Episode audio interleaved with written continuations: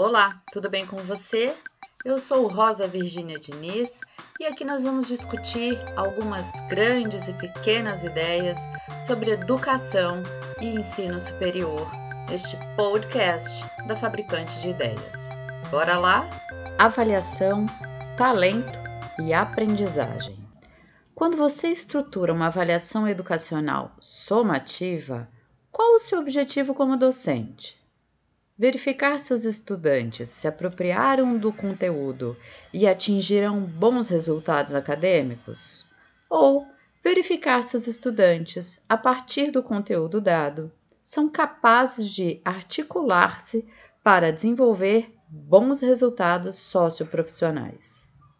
Reconheço que as perguntas parecem capciosas, mas de antemão quero repetir, como em outros textos, que considero as avaliações somativas tão importantes e necessárias quanto as avaliações processuais e formativas.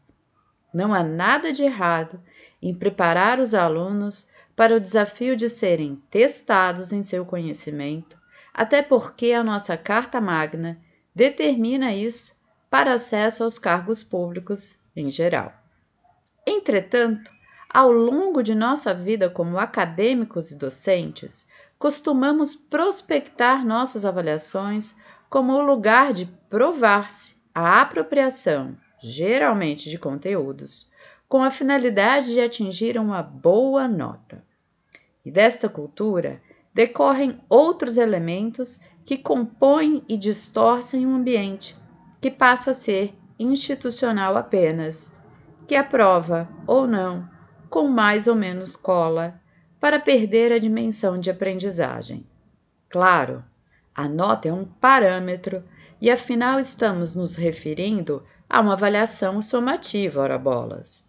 Mas se olharmos para esta atividade na dimensão do desenvolvimento de resultados socioprofissionais, construiremos uma nova lógica que ordena o evento para o sentido de aprendizagem.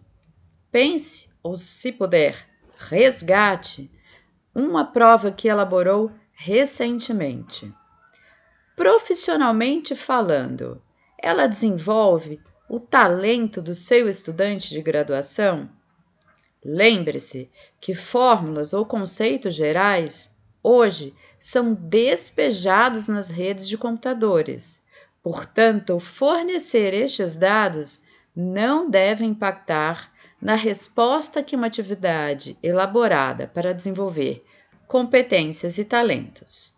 O que se espera é que haja problematização e contextualização suficientes para tornar estes dados apenas dados. Ah, eu sei.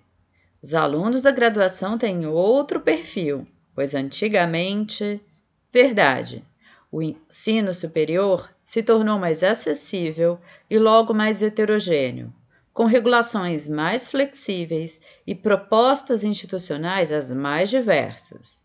E por isso, há que se adequar a problemática ao perfil, sem dúvida.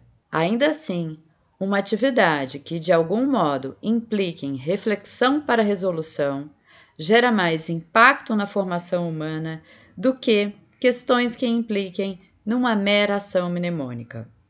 Importante lembrar que, mesmo que as instituições invistam em formação docente e reestruturação curricular, é o docente quem vai ser o mentor deste instrumento pedagógico tão importante, a avaliação. Então, aqui também se aplica a ideia de reflexão para resolução, para nos tornarmos docentes também mais talentosos na geração de aprendizagem. Gostou dessa conversa? Compartilha aí e visita o site da Fabricante de Ideias para descobrir uma diversidade de conteúdos que poderão te apoiar no exercício de uma docência de qualidade para o ensino superior. Apoiar conteúdo de qualidade é um ato revolucionário. Acesse, apoie-se e apoie a Fabricante de Ideias.